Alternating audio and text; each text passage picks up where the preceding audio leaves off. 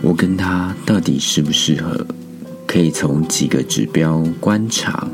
欢迎收听这一集的姓氏讲出来。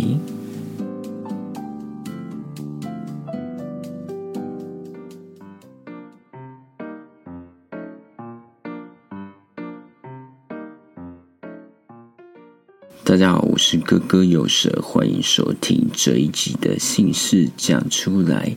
这一集要跟大家分享什么呢？这一集要跟大家分享的是，我之前在脸书上写了一篇有关于跟气有关的成语或者是词汇，用来观察一个人跟你适不适合，从认识、交往到性爱的过程中，利用这几个词汇来看看这个人。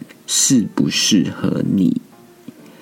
废话不多说，我们就来听听第一个。第一个很容易理解，就是气味相投。对方也许是你的菜，但也要看看你跟他聊天的过程中有没有话题，相处的过程中轻松吗？自在吗？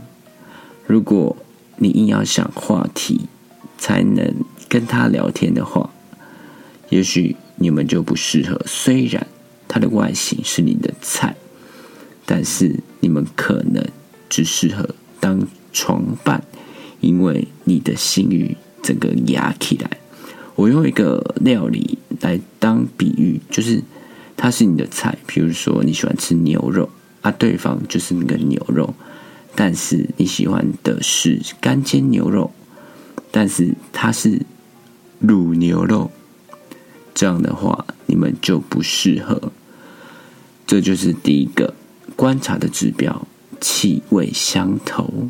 第二个指标就是身上的气味，只要对方身上没有难闻的气味，基本上这个观察的指标就可以过关了。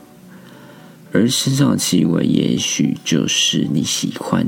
他的原因，大家有没有这样的经验？就是当你不在他身边的时候，他就拿你穿过的衣服抱着睡觉，闻你衣服身上的味道，他就能安心的睡着了。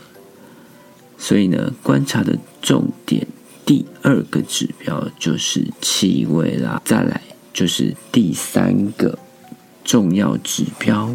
是气温，你想说气温到底有什么关系？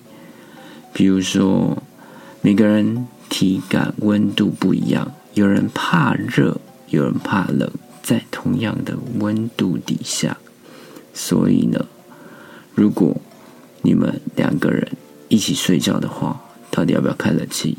要不要开电风扇？到底要不要盖同一件被子？这些都是问题。所以呢，只要沟通好、协调好，知道对方的习惯，就能避免这样的问题。再来就是出去玩的时候，或者是你们出去旅游两天一夜、三天两夜，比如说你们开车出去玩，他在迷路的时候，气氛怎么样？会不会气急败坏？有时候有一种人，就是平常情绪很 OK，但是突然情绪就是会暴怒啊，这种我就是会很害怕，俗称那种恐怖情人的其中一个特征。所以你们交往的时候去旅游，最好的观察重点就是相处的气氛以及。他的情绪有没有很平稳？遇到事情的时候，他的情绪会不会突然暴怒啊？这是一个观察的指标。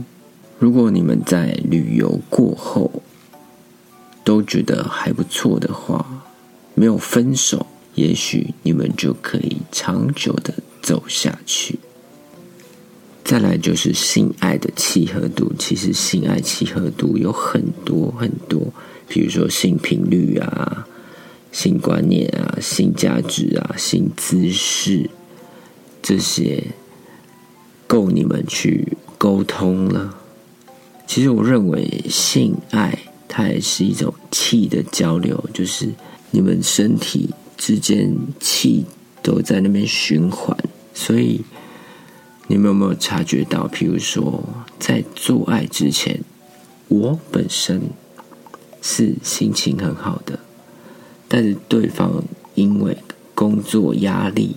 心情有点低落，在做完爱之后，突然我觉得我的心情有点低落了，而他就变得很快乐，感觉好像就是我把我的快乐的气传给他，他工作的压力那种情绪低落的气传染给我，传到我身上，不知道大家有没有这样的经验？所以，如果两个人都是心情好的做爱，那应该那场性爱是很好的体验。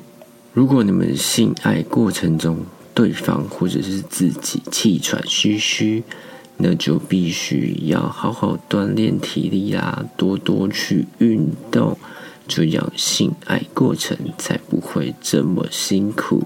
最后要讲的是，如果他喜欢用气炸锅的话，代表搞不好他喜欢下厨，也就是我们所说的爱之语，就是比如说你喜欢对方跟你讲肯定的语言啊，或者是喜欢被服务啊，或者是你喜欢收到礼物啊，或者是你喜欢。身体接触，一起下厨就是精心时刻，然后为你下厨就是服务。所以他喜欢用气炸锅的话，就代表他是一个可以用最快速，能够让你吃到最美味的食物，或者是你们可以一起下厨的话，那是很甜蜜的。大家在这几个指标当中，你觉得哪一个指标？你觉得是你最最最最在乎的呢？大家可以想想看。在这一集的主题当中，我突然想起了一首歌的歌词，突然想要唱歌了。我也不知道为什么。这首歌就是蔡依林的。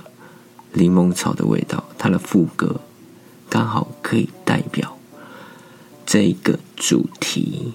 我觉得我还是不要唱好了，现在大半夜在录音的，怕吵醒家人。